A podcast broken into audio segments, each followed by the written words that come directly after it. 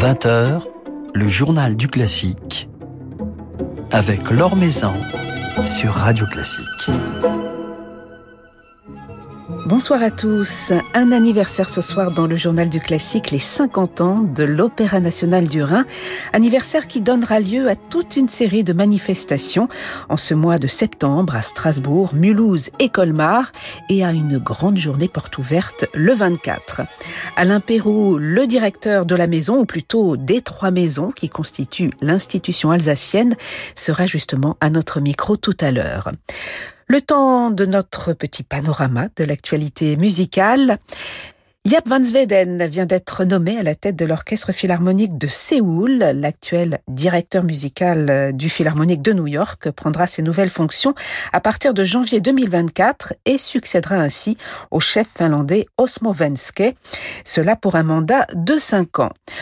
Quant au directeur musical de l'Opéra de Paris, Gustavo Dudamel, qui était à notre micro vendredi, eh bien, il s'est vu remettre samedi, à l'issue de la première de Tosca par Emmanuel Macron en personne, les insignes d'officier des arts et des lettres. Avant de s'intéresser à la rentrée lyrique alsacienne, un petit coup d'œil sur sa rentrée symphonique. Aziz Shorakimov retrouvera ses musiciens de l'Orchestre Philharmonique de Strasbourg vendredi soir le 9 septembre au Palais de la Musique et des Congrès. À l'affiche de ce concert de rentrée, le Requiem de Verdi avec parmi les solistes rien moins que le ténor Benjamin Bernheim. Un Requiem qui sera d'ailleurs capté par les micros de Radio Classique pour une diffusion prévue le 2 octobre sur notre antenne. Un orchestre et un chef, Aziz Shorakimov, avec lesquels nous avons pu vivre quelques belles soirées sur notre antenne la saison dernière, ne serait-ce qu'en décembre de l'année dernière, à l'occasion d'un mémorable concert placé sous le signe du Grand Nord, avec notamment la musique de Sibelius.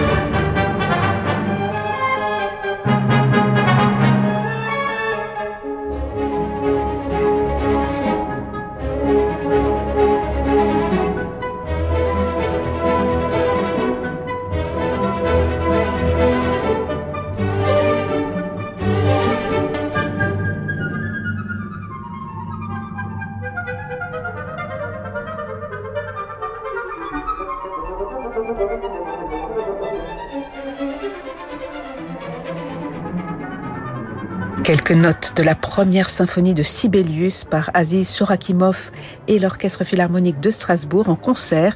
C'était le 2 décembre de l'année dernière, un concert enregistré par Radio Classique. Aziz Shorakimov et l'Orchestre Philharmonique de Strasbourg feront donc leur rentrée vendredi soir au Palais de la Musique et des Congrès avec le Requiem de Verdi. Maison sur Radio Classique. Le 26 septembre 1972, trois institutions musicales de trois grandes villes alsaciennes ont décidé d'unir leurs forces pour ne former qu'une seule et grande structure, l'Opéra du Rhin. 50 ans plus tard, ce qui était perçu comme une belle utopie est devenu l'une des plus grandes institutions lyriques nationales, au rayonnement même international. Alain Perroux en a pris les rênes en janvier 2020. Il a donc traversé une période bien tourmentée, surmonté la crise et il entame cette nouvelle saison, saison qui débute donc euh, en ce mois de septembre par les célébrations du 50e anniversaire. Bonsoir Alain Perrault. Bonsoir Laurent Maison. Alors on, on parlait effectivement d'utopie il y a 50 ans. C'est vrai que de rassembler les forces musicales de Strasbourg, de Mulhouse et de Colmar qui n'avaient pas forcément le même passé, la même tradition, c'était un, un véritable défi à l'époque.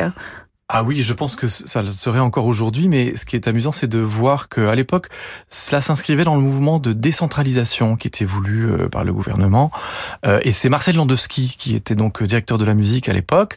Dès la, la, fin des années 60, il essayait d'inciter différentes régions françaises à ce que les villes unissent leurs moyens, mutualisent leurs moyens pour redonner de la vigueur aux institutions lyriques dont certaines étaient un petit peu à bout de souffle. Alors il a essayé au sud de la France, euh, dans le sud-ouest je crois, et puis en Alsace, et résultat il n'y a que une région de la France qui a réussi, enfin dont les élus ont réussi à s'entendre, c'est l'Alsace où il y a quand même une, une tradition de, je dirais, de d'une certaine concorde, d'un certain dialogue, d'un consensus, et de fait les élus de Strasbourg, Mulhouse, Colmar ont réussi à se mettre d'accord. Je pense que ça n'a pas été simple, mais néanmoins ils y sont parvenus. Et la date que vous avez citée, c'est la, la, date à laquelle ils ont signé les statuts de cette nouvelle structure, Opéra du Rhin, donc qui permettait de ramener de l'opéra à Mulhouse et à Colmar où il n'y en avait plus, et puis de redynamiser l'opéra de Strasbourg. Alors comment cela fonctionne entre trois villes? Comment équilibrez-vous euh, euh, la musique entre ces, ces trois scènes? Alors dès 1972, en fait, les, statuts euh, indiquaient de manière assez euh, habile comment les forces allaient se répartir. Donc, les trois villes subventionnent euh, la structure, mais ce qui était, ce qui était assez intelligemment pensé, c'est qu'on a décidé dès lors, dès ce moment-là, que l'on répartirait les différentes équipes de l'institution dans les trois villes. Donc il y a à Strasbourg le gros de la troupe, si je puis dire, euh, à savoir l'administration, euh, le chœur, euh, les ateliers euh, qui construisent les décors et confectionnent les costumes. Il y a nos services techniques de, de plateau et, et, aussi nous avons une maîtrise de, de jeunes chanteurs. À Mulhouse, il y a le ballet. 32 danseurs quand même et leur euh, leur encadrement euh, qui a ses studios. Les, les tout, tout, ce beau monde habite à Mulhouse euh, s'inscrit vraiment dans la sociologie de la ville. Et puis à Colmar il y a l'Opéra Studio qui a eu différents noms au cours de son histoire mais qui a aussi été créé dès 1972 c'était une initiative très originale à l'époque. Donc une structure d'insertion professionnelle qui aujourd'hui compte huit chanteurs deux pianistes et puis depuis l'année dernière un poste aussi de chef assistant. Donc voilà il y a en fait une présence de l'Opéra du Rhin dans les trois villes et puis ensuite de cela, nous produisons des spectacles qui sont donnés à Strasbourg, et à Mulhouse. Alors tout ce qui est montré à Strasbourg normalement est montré à Mulhouse et puis certains spectacles sont créés à Mulhouse, notamment les ballets. À Colmar, nous montrons nous montons aussi évidemment tous les toutes les productions de l'Opéra Studio et puis certaines productions de ballet et d'opéra, mais là on est un peu plus limité par la la taille des théâtres qui peuvent nous accueillir. Alors on va se plonger avec vous Alain Pérou dans cette nouvelle saison qui débute dans quelques jours, saison des 50 ans de l'Opéra national du Rhin qui sera placée entre autres sous le signe de la découverte et de la musique de Schrecker.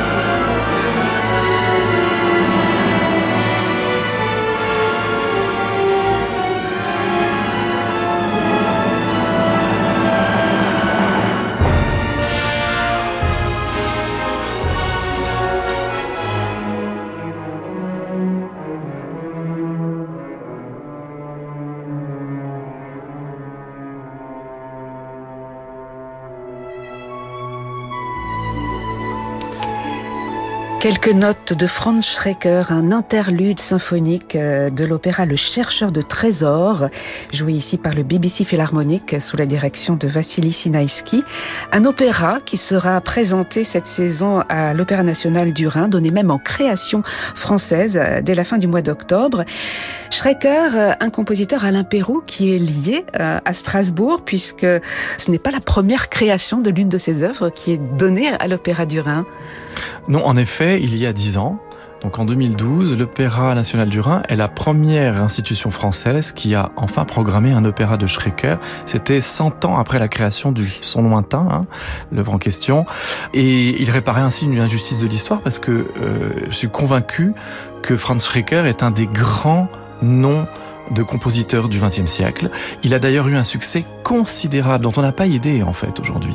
Mais dans les années 10 et 20, dans l'espace germanophone, ses œuvres étaient autant, si ce n'est plus jouées, que celles de Strauss. Et il avait un succès énorme, il remplissait des salles, les critiques étaient dithyrambiques, ça apparaissait pour le nec plus ultra à l'époque. C'était vraiment une musique nouvelle, très singulière, encore aujourd'hui d'ailleurs. Il a vraiment une, un profil des parfums, quelque chose de très euh, personnel, mais elle savait aussi toucher le cœur des, des spectateurs.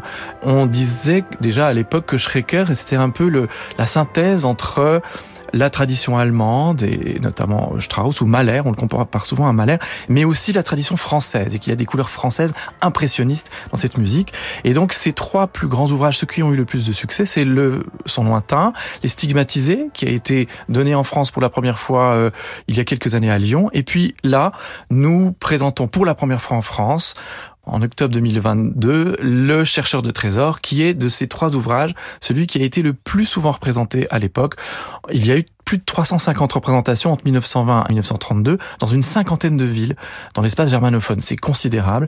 Et donc, c'est une musique, vous l'avez dit, magnifique. On, a pu en, en, entendre quelques, quelques extraits sur des, un livret aussi tout à fait passionnant. Euh, Schrecker écrivait lui-même ses livrets et nous présentons ce chef-d'œuvre dans une nouvelle mise en scène que nous avons coproduite avec la Deutsche Oper de Berlin et c'est l'occasion pour nous d'inviter en France un metteur en scène majeur d'aujourd'hui qu'on ne voit pas assez dans d'autres pays, c'est Christophe Loy. Voilà, donc c'est à, découvrir du 28 octobre au 29 novembre à l'Opéra national du Rhin. Alors c'est vrai que l'une des particularités à l'impéro de l'Opéra national du Rhin, c'est de mettre en avant des œuvres rares, de mettre en avant euh, la création, aux côtés de grands standards euh, du répertoire et la création d'œuvres euh, du passé. Vous avez redonné vie à, un ouvrage inédit en France de Verdi, de Braunfels. L'année dernière, c'est quelque chose que vous allez continuer à, à soutenir, justement? Ah Oui, pour rien vous cacher, moi si moi, on, on, montrerait que des raretés toute la saison. Mais en même temps, on aime quand même bien nos, nos grands hits. On aime bien entendre une Carmen de temps en temps, réentendre, revisiter une Traviata, etc. Donc moi, j'ai aucun souci à trouver une, une forme d'équilibre. C'est notre devoir aussi, c'est notre mission d'ouvrir grand l'éventail des répertoires et de donner accès au public d'Alsace et d'au-delà à à la fois les grands classiques que l'on revisite sans cesse et qui sont inépuisables par définition, les chefs-d'œuvre, mais aussi qu'on fasse connaître à ce public des chefs-d'œuvre méconnus. Et donc euh, il se trouve que Schrecker, je, je, travaille depuis longtemps sur ce compositeur, j'ai même euh, publié un livre sur lui, donc c'était une occasion euh, idéale parce qu'en plus ça a beaucoup de sens de présenter ce répertoire-là comme euh, Braunfels ou Korngold, hein, la ville morte qui a été donnée pour la première fois en France à Strasbourg là encore. Donc ça a du sens de présenter ces ouvrages-là à Strasbourg, mais il y a aussi de la place pour des raretés françaises. Il y en aura une importante la saison prochaine, des raretés baroques aussi, euh, et puis de la création. Nous allons d'ailleurs ouvrir la saison et, marquer les célébrations du 50e anniversaire par une création mondiale, une commande de l'Opéra du Rhin à un grand compositeur français important, c'est Thierry Pécou. C'est une euh, d'ailleurs une création qui avait été passée par la personne qui m'a précédé, Eva Kleinitz, qui dirigeait l'Opéra du Rhin auparavant. Et malheureusement, à cause du, du, du premier confinement, nous n'avons pas pu créer cet ouvrage. Donc nous allons enfin le faire, là, en septembre. Et c'est aussi une manière justement de célébrer ces 50 ans, parce que la création, vous l'avez dit, elle occupe aussi une part importante de la programmation de l'Opéra du Rhin depuis longtemps, et c'est toujours pour un théâtre lyrique, un moment important, un moment de d'excitation particulière, de partager avec un public une nouvelle musique, un nouveau livret, euh, quelque chose d'inédit. Voilà, donc euh, cette création Until the Lions de Thierry Pécou sera présentée dès le 25 septembre. Des œuvres qui nous plongent dans le monde des légendes, dans le monde des récits. C'est la thématique que vous avez choisie cette année, Alain Pérou. Mais le récit qui réconforte, le, récit qui, guérit, euh, ce dont on a bien besoin après ces deux années bien compliquées et, bien douloureuses. Ah oui, et même, euh, il y a d'autres crises qui sont intervenues entre temps, hein, malheureusement donc c'est vrai que les temps sont difficiles. Et je pense que l'œuvre d'art peut nous permettre d'aider à d'abord à donner du sens, non seulement à nous divertir, ce qui n'est pas un gros mot hein, pour moi, mais donc à nous à nous changer les idées et à nous emmener dans d'autres univers. Ça, je pense que c'est important. Mais ça nous permet aussi parfois de de refléter, de, de mettre en perspective certaines problématiques, certaines questions qu'on peut se poser, de côtoyer aussi des gens. Ça, c'est le la force du théâtre euh, et du spectacle vivant, c'est que l'on on va apprécier des œuvres, mais en compagnie d'autres personnes. Et de fait, l'année prochaine, alors le Until the Lions est inspiré du Mahabharata, cette grande épopée indienne, donc beaucoup de légendes qui s'entremêlent. Le chercheur de trésors raconte aussi l'histoire de deux idéalistes, notamment d'un ménestrel qui possède un luth magique, lequel lui permet de repérer des trésors. Et ce ménestrel, il invente des histoires, il chante des ballades. Et puis il y a aussi un autre spectacle que je suis très heureux de présenter au public français.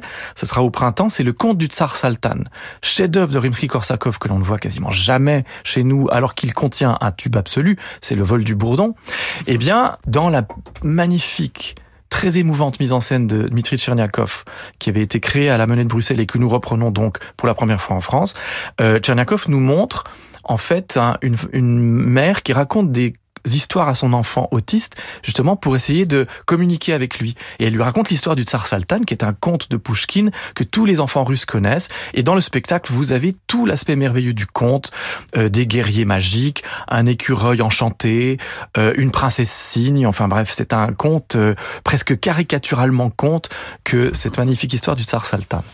Voilà donc neuf opéras, une comédie musicale, quatre ballets, mais aussi des concerts et des récitals cette saison à l'Opéra national du Rhin, 400 ans de musique, puisque votre répertoire, eh bien, il va de, de Monteverdi jusqu'à la musique de nos jours. Monteverdi qui sera d'ailleurs euh, très présent euh, ces prochains jours et cette saison à Strasbourg, Colmar et Mulhouse.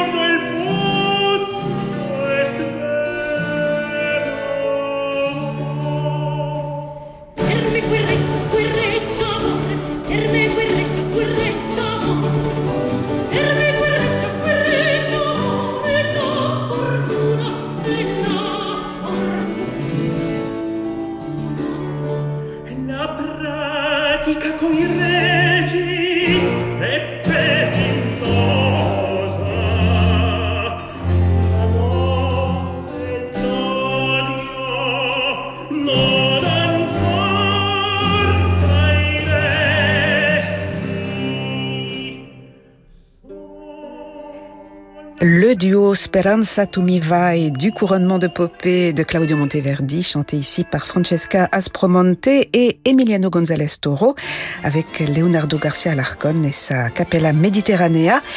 Emiliano González Toro qui fera partie de la distribution de cette nouvelle production du couronnement de Popée à l'affiche de l'Opéra du Rhin cette saison. Ce sera au printemps, une production qui marquera les débuts alsaciens de Raphaël Pichon avec son ensemble Pygmalion. Monteverdi sera également au programme d'une production tout à fait originale, imaginée pour les 50 ans de l'Opéra du Rhin, qui se donnera dans quelques jours, dès le 11 septembre, une déambulation à travers 10 opéras miniatures de Monteverdi à Cathy Berberian. Alors, est-ce que vous pourriez, Alain Perrou, nous, éclairer sur ce spectacle tout à fait original? Alors oui, c'est une forme un peu euh, singulière, mais on aime bien ça, l'Opéra national du Rhin. Et je crois qu'on a un public aussi très curieux, euh, friand de ce genre d'aventure. Il s'agit en fait de d'inviter euh, le public à à assister à des, ce qu'on appelle des opéras miniatures. Alors on triche un tout petit peu, ce sont soit des fragments d'opéra comme le Lamento d'Arianna de Monteverdi, hein, donc qui vient d'un opéra dont on a perdu tout le reste de, la partition, plainte d'Ariane abandonnée par Thésée. Mais il y a aussi des cantates, par exemple la cantate Jeanne d'Arc de Rossini ou la cantate la Lucrèce de de Handel. Il y a un air de concert de Mozart, il y a une romance de Verdi, etc., etc. Ce sont en fait pas forcément des opéras au sens propre, mais ce sont des pièces écrites par les grands compositeurs d'opéra de l'histoire et qui ont une forte dimension théâtrale. Et nos jeunes chanteurs de l'Opéra Studio défendront chacun un de ces mini-opéras d'environ 10 minutes avec quelques instrumentistes, alors soit un piano, soit un quatuor à cordes, etc., dans une mise en scène d'Émilie Capliez et Myriam Marzouki. Ces opéras miniatures seront répartis dans différents endroits d'un même site. Par exemple, à l'Opéra de Strasbourg, il y aura le, la grande scène, mais aussi le foyer, mais aussi la salle de répétition du chœur, etc., etc. Nos spectateurs donc seront guidés entre ces différentes formes, comme s'ils étaient dans un musée vivant de l'histoire de l'opéra. Et nous donnerons évidemment cette forme particulière dans les trois villes de notre syndicat, donc à Strasbourg, mais aussi à Mulhouse et à Colmar. Voilà, donc ce sera l'un des moments forts de ces célébrations du 50e anniversaire de l'Opéra national du Rhin. Également, dans le cadre de ces célébrations, l'opéra de Thierry Pécou, que l'on évoquait tout à l'heure, Until the Lions, un ballet et une journée porte ouverte le 24 septembre. Qu'est-ce qui se passera à l'Opéra du Rhin? Alors, Journée porte ouverte, entièrement gratuite évidemment, comme son nom l'indique, et dans laquelle on proposera à la fois des concerts, une conférence sur l'histoire de l'Opéra national du Rhin, des ateliers. Les gens pourront confectionner un petit opéra du Rhin en, en carton qu'on leur aura préparé. Il y aura des ateliers costumes, on passe photographier avec les costumes, faire du chant, du yoga avec notre directeur du ballet. Il y aura quelques activités à Mulhouse aussi ce jour-là avec le ballet. Donc voilà, beaucoup de choses parce qu'on voulait célébrer ces 50 ans, pas seulement avec des cérémonies officielles, mais en fait avec tout le public dans sa diversité, puisque c'est à lui que nous nous adressons. Et puis ce sera l'occasion aussi de parler de la saison à venir, dans laquelle il y aura aussi une nouvelle production de La Voix humaine, signée Cathy Mitchell avec Patricia Petitbon, qui est une des chouchous du public, une nouvelle production de Turando de Puccini, et puis une nouvelle flûte enchantée aussi pour les fêtes de fin d'année, dans une mise en scène de Johan Ibert, qui est un passionnant homme de théâtre français. Voilà, et puis euh, des concerts, des récitals. On va se quitter justement avec euh, Pavel Breslik qui donnera un récital. On va l'écouter chanter Mozart, Tamino, un extrait de La flûte enchantée, la flûte enchantée dont on pourra découvrir une nouvelle production au mois de décembre. Merci beaucoup Alain Pérou d'avoir passé un moment avec nous et on vous souhaite un, un bon anniversaire, un bon anniversaire à l'Opéra National du Rhin. 50 ans, c'est un bel âge. Merci beaucoup. Alors je, je transmettrai à toutes les équipes.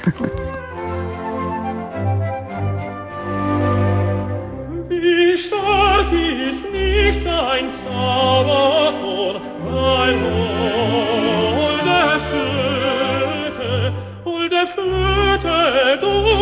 ein Spielen, selbst will der Tiere Freude fühlen.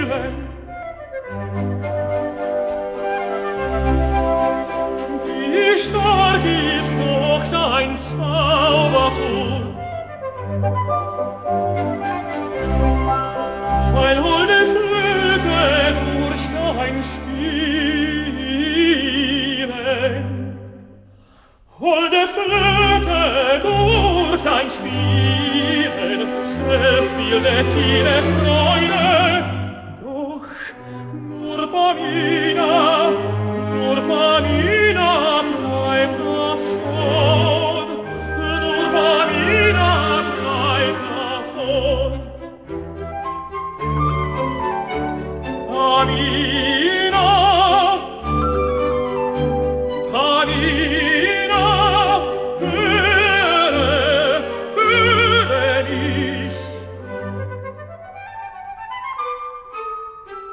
Umsonst, umsonst. Wo, wo, wo, ach, wo, wo find ich dich?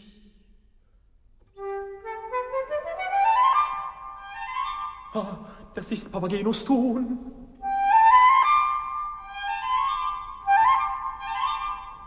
Vielleicht sei der Mann ihnen schon, Gib zu